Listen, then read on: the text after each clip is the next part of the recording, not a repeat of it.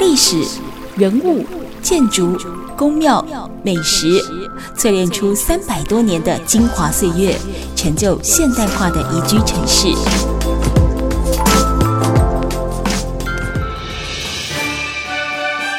走进台中故事馆，处处有惊喜，句句有故事。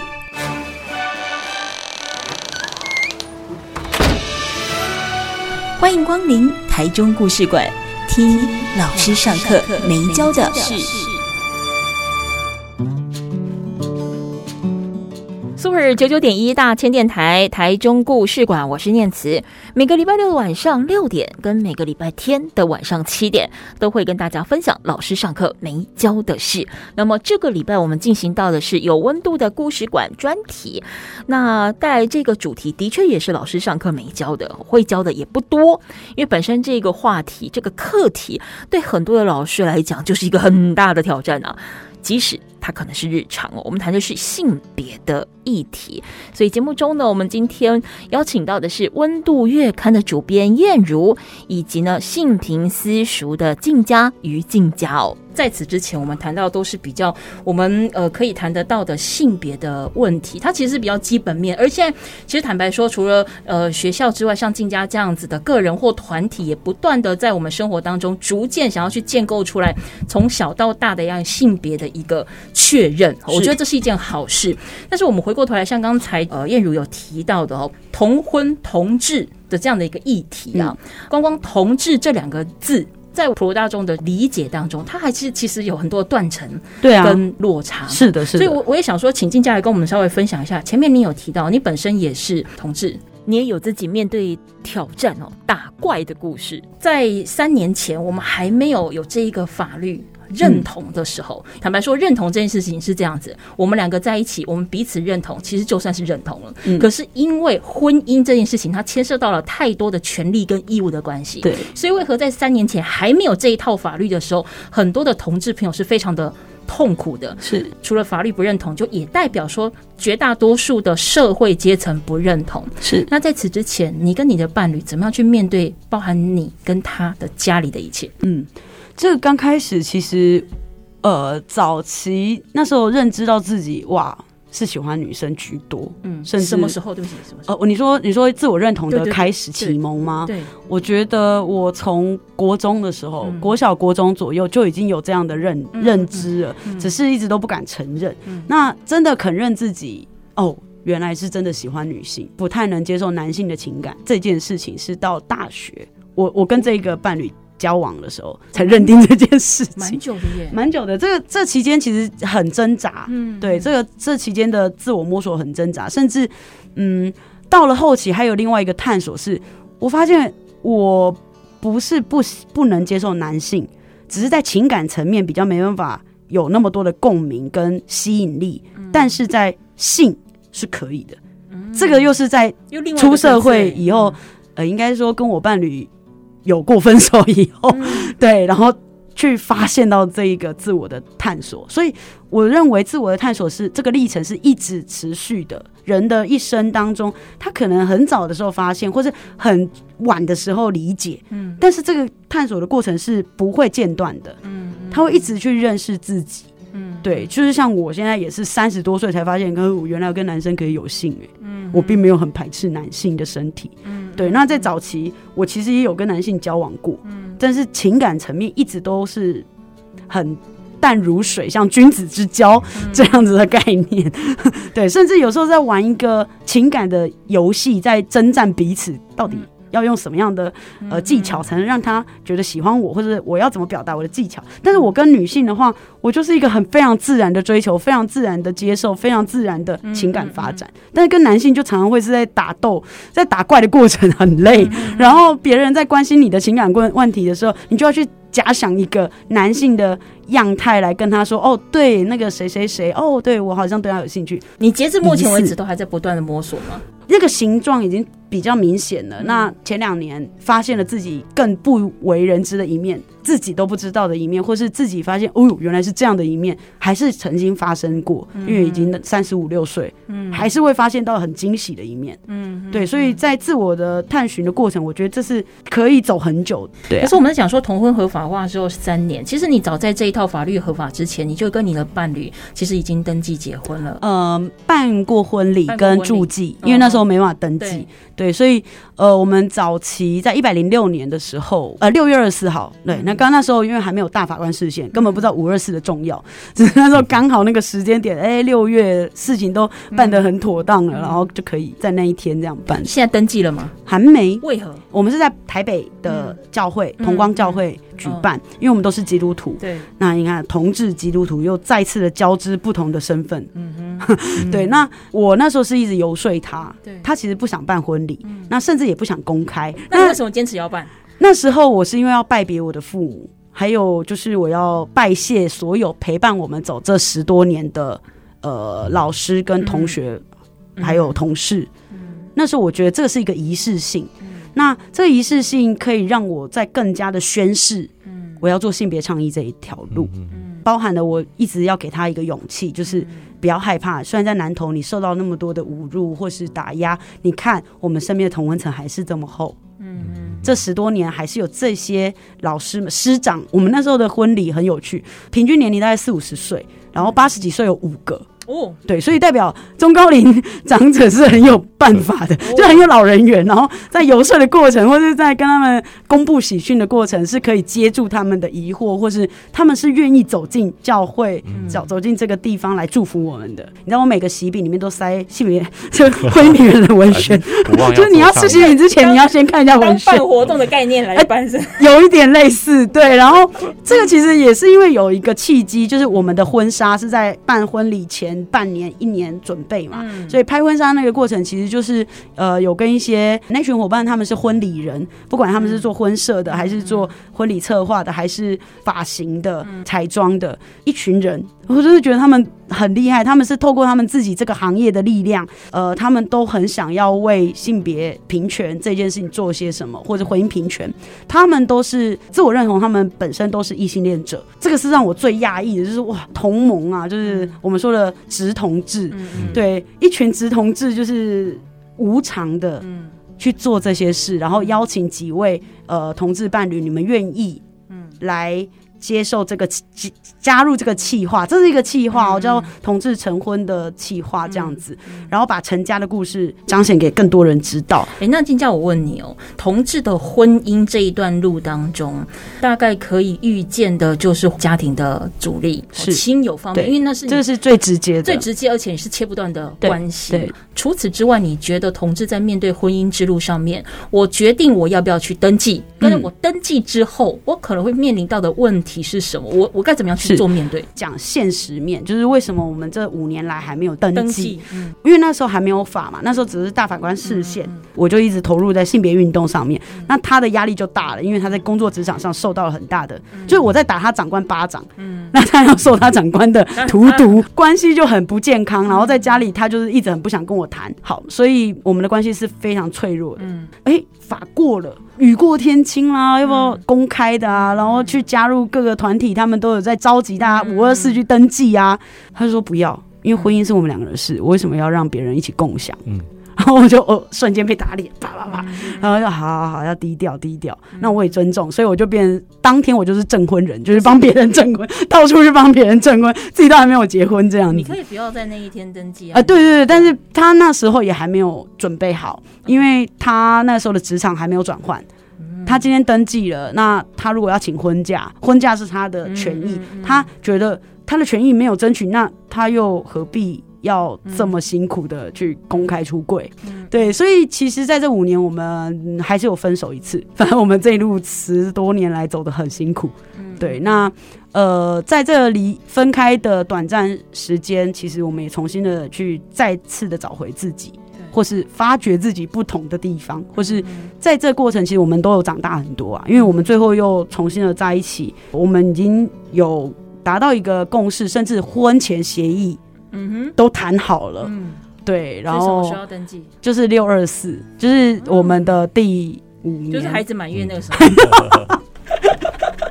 对对对对对，同婚周年满月，对对对对对对，就是呃，今年的六二四会在回基隆登记。嗯嗯，对，那我会回基隆，就是我伴侣希望邀请我爸妈成为我们的那个证婚人，人，所以双方家长对于你们现在状态都是安心的、满意的，而且祝福的。呃，我这边的家长是，但是他那边的家长，因为他的家长目前妈妈不知道我们有办过婚礼。哦 这才是有趣，对。但是他其他的兄弟姐妹手足，因为他爸爸不在了，所以只有他妈妈还被蒙在鼓里。但他妈妈到底知道的程度到哪里，我们他们也不去探问，他们不想探问，是因为我们尊重他的手足，因为他手足都跟妈妈住，他们不想要去冒太多的风险再去处理这种家庭危机，即使。是我们的事，但是他妈妈会迁怒在他们身上，嗯、所以我们是尊重，就是尊重手足们的决定这样子。嗯、但是他们手足都是非常的 push 我们，就是鼓励我们，就是我们在吵架的时候，他们会出来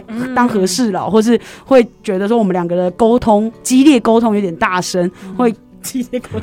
会会希望我们哎，恭维麦啊大声啊，阿麦啊你派啊，麦冤家啦。我说我冇冤家，我只恭维较大声呢。他们的手足是比较属于淳朴型的，比较不是那种呃勇敢发言的那一种。对，那呃手足之前有参加我们的婚礼，妈妈的部分其实早在筹备的时候都有跟他说过，也有跟他谈过，谈说预想过，就是我们办婚礼，阿姨你在聘金上面什么的，你有没有什么想？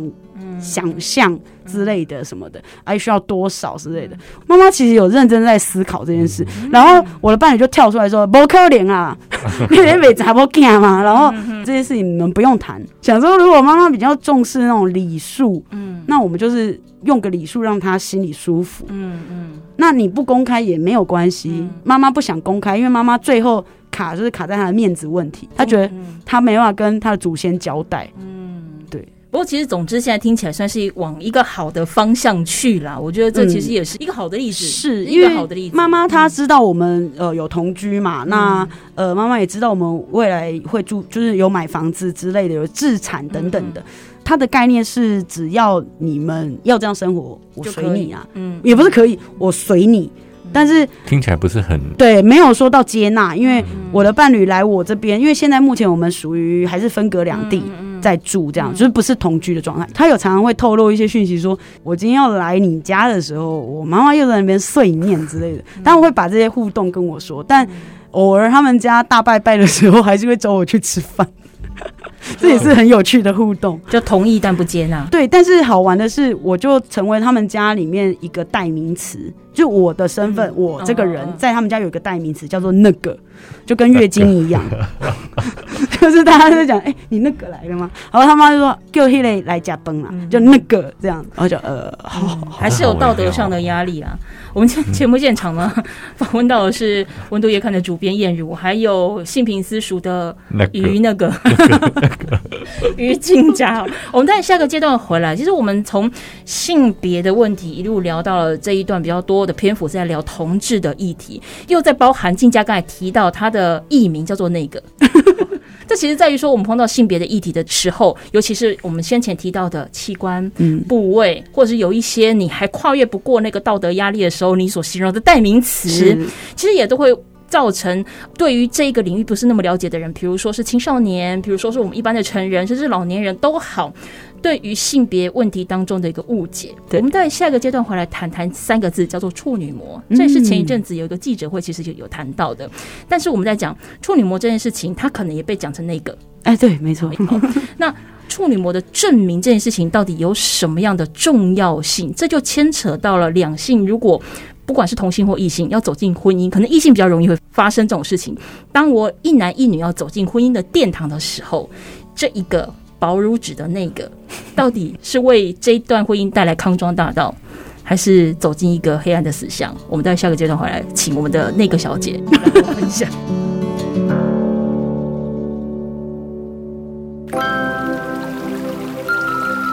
历史、人物、建筑、宫庙、美食，淬炼出三百多年的精华岁月，成就现代化的宜居城市。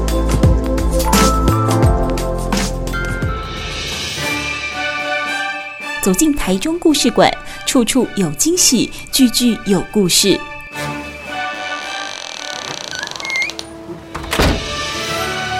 欢迎光临台中故事馆，听老师上课没教的事。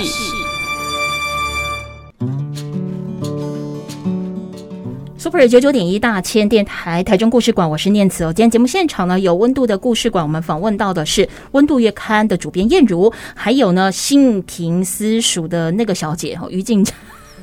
静佳好，那我们前面在谈到这个所谓的同志的议题，我们也谈到了同婚专法通过了三年，我这一眨眼就三年，那个时候还轰轰烈烈，但现在也就是顺顺的走过三年，但看起来顺归顺哦，它的法律上面，它的名义上面似乎有了一个被认可的认定，因为毕竟是法律嘛。是，那其实，在一些我们讲的民生或生活的细节当中，其实还有很多必须要被调整的，比如当。成家立业之后，可能有些人会想，可能有些人不想。但碰到小孩子的这个话题的时候，嗯、同志很明显，我们可能在这个生育方面，它就是一个挑战。但今天我如果要透过不管是领养的程序等等，我要怎么样认定这个孩子的归属？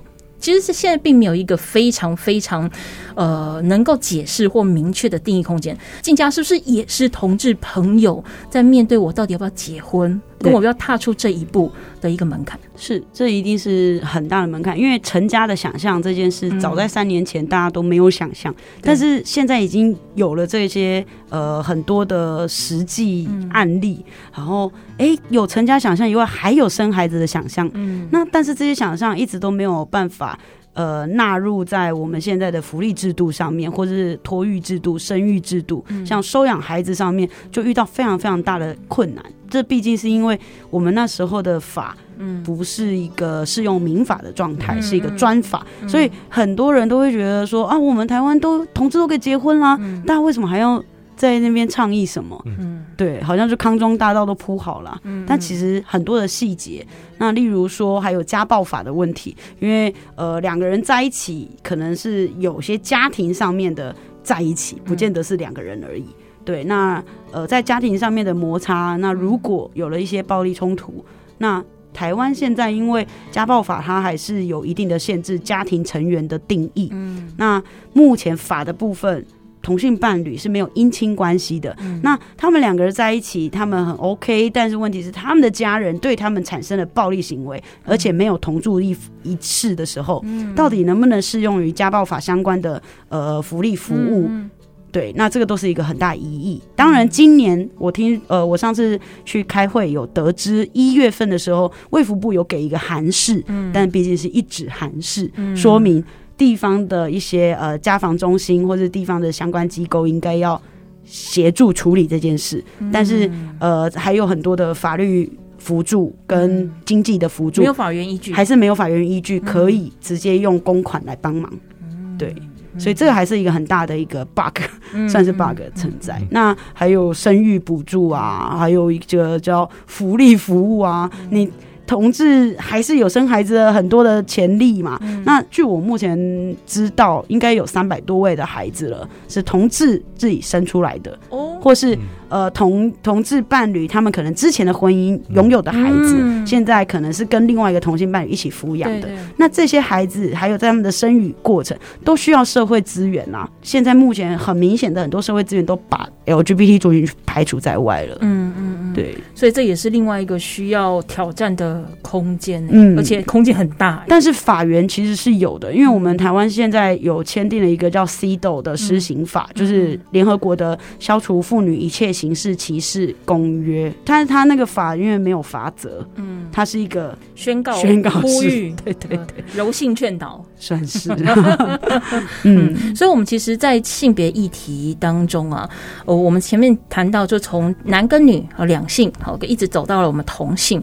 之前，台湾女人连线跟立委林淑芬呃召开一个记者会，谈的是处女膜证明的议题哦，证就是公正的证，对，名字的名，证明的议题。哎，就没想到说这个连数有九成，就是他们所调查的那个收回来的数据里面有九成的人是赞成处女膜证明这件事情，不要再跟竞价一样被用那个来取代了。是，就是世界上有那么多那个，就是也 那个一号那个二号，哦，就是，但是我想好奇问静佳，就是说，你觉得这样子的一个行动跟倡议，处女膜证明这件事情，它如果真的被大多数的人认同，对于这个社会的意义是什么？那如果它不被认同？我们的影响又是什么？我先讲认同这个比较积极面的哈，他其实呃这个证明，我我我之前呃参与过一个座谈，林时芳律师他是以前妇女新知那边的理事哦，他就有提到一个是说名字会带来力量。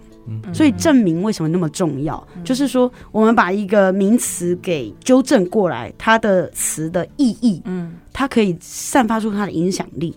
但是你如果这个处女膜一直是用这种偏名来去称呼这个组织、身体的组织，那我们就是把一些对性别的期待，嗯，放在这个名字上面了。嗯嗯，对。那这个证明的重要性就在于我们要去翻转大家对于性。谬误，嗯，错误的认知，嗯，对，因为呃，它本身就是一个结缔组织嘛，阴道外膜的一个结缔组织，它的一个呃，它本来就不是一个单一的膜，嗯，因为在处女膜这样的一个翻译名词，它是一个刚开始有这个医学名词，然后翻译成中文的时候，那个时候是谁翻译的？男性还是女性？一定是男性，因为那个时候只有男性有办法当医生嘛，只有男性比较多可以去读书嘛，所以他们在翻译的时候就。带着自己主观的性别意识翻译这些他们所说的国外的一些医学名称，嗯嗯嗯，那就会造成很大的谬误啊。而且之前就是有看到相关讨论说，那个呃那个 我们称处女膜的这个东西，它英文本来算是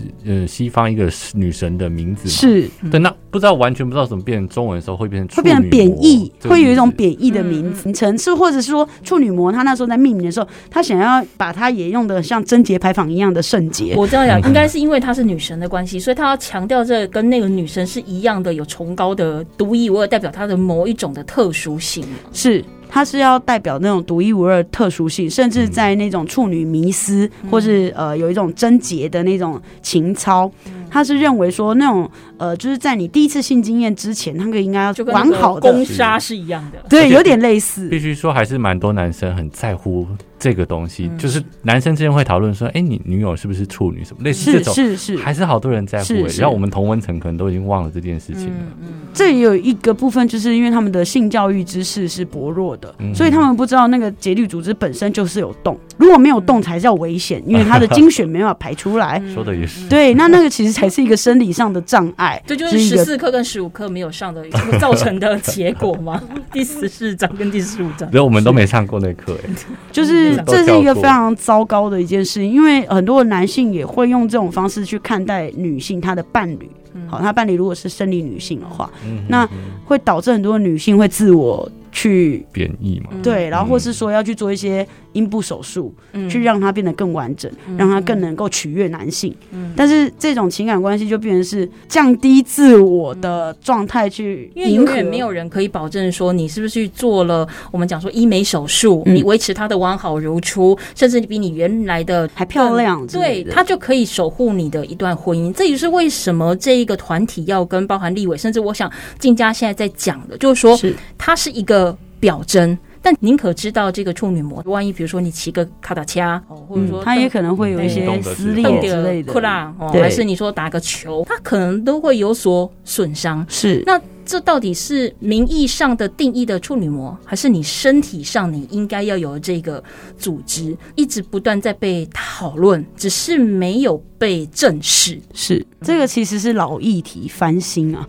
对对，那呃，我觉得很棒的是老议题翻新，我们可以有新的策略来打这个对话战，这样子。嗯嗯嗯、那我也觉得是透过这次的倡议，开始引起了正面的论述跟反面的论述。例如，有些人都觉得说啊，那叫了那么久。为什么还要改？嗯，那就开始有一些呃反女权的人就会觉得啊，女权就是这样啊，什么都要改啊，然后什么都很计较啊，就是一个小肚子小肚量的人。对，但是他们这样子的言论出来，我们就可以再去跟他说为什么这个这么重要，然后去跟他做一个社会沟通的一个渠道。我觉得这也是一个好的方式。愿意对话都是一件好事。那哪怕这个对话的结果。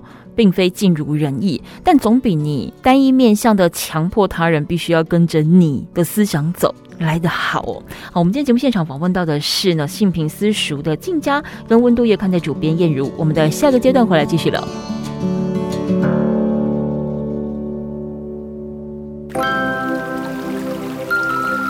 历。史、人物、建筑、宫庙、美食，淬炼出三百多年的精华岁月，成就现代化的宜居城市。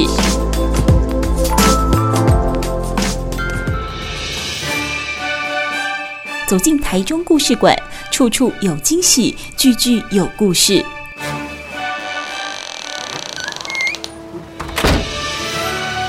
欢迎光临台中故事馆，听老师上课没教的事。台中故事馆，我是念慈哦。其实这社会很有趣哦，就是我们一直不断在追求定义。嗯，你要给我一个定义，告诉我这条路应该要怎么走。你给我一个规矩，告诉我我接下来应该要怎么遵循。但是碰到个人，如果你随便路上问一个人说：“嗯，你想要被定义吗？”我有定义你是阳光男孩。啊，你好，你好，你会接受吗？好啊，我是。好，对不起，这举例不当。就是回归到个人私人的领域的时候，我很不想被定义。那为何你自己私人不想被定义的同时，你要去定义别人？嗯，哦，这就非常非常妙。找出规律吧，找一个可以直接切入去跟对方交朋友或是去对话的一个最简单的渠道。嗯嗯，就是功利主义的遗毒。听众朋友，你很难想象一个生技业的前身，然后你现在来跟人谈功利主义这种形而上的社会学的东西领域，就说这人真的不要念太多书哦。哎，没有了，我觉得这是跨领域学习，因为发现静家是文主、理主、公主都是。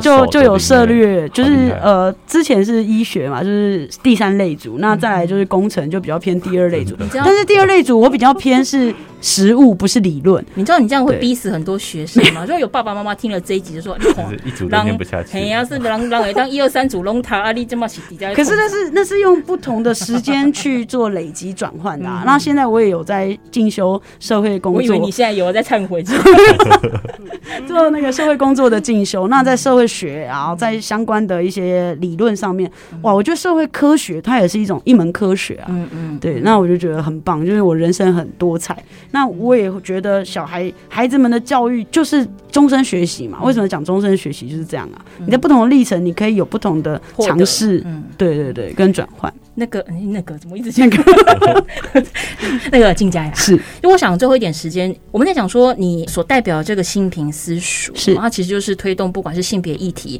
同志议题，都希望让大家尽可能有一个正确的认识。是，即使你不隶属于任何一个公司部门，但是你希望用一个个人或你们自己团体的力量来推展这件事情，再加上你本身是同志的身份，我觉得你希望接下来的性平私塾走向一个什么样的方向，或者是说。说你给你自己的期许是什么？因为像你刚才讲，你每个不同阶段的人生，你都有不同的命题。对，那接下来你的命题是什么？性平私塾，我的期待是它是一个可以走向社会企业的概念。社会企业，对，因为。他原本现在只是一个小工作室，嗯、工作室原先刚开始，他是因为有一些设计兼职设计师，嗯，他觉得我在做街头的对话太辛苦了，对，然后一直在拿那些纸本文章手册在跟大家对话，嗯、他就想设计一些有趣的物件，嗯、来让我更能开启那个对话，嗯、可以参加更多的不同活动，例如到一些非同温层的商业圈里面去摆摊，嗯，但是摆摊人家是卖的是商品，我卖的是理念，嗯，对，那我的商品。就是小小阿北啊呢，还是卖的是理念这样子的传递。我从刚开始这种摆摊说平权，都是去去做这种异异温层的对话，到慢慢的开始有课程上面的一个研拟啊，然后开始去推展课程，或是说写方案。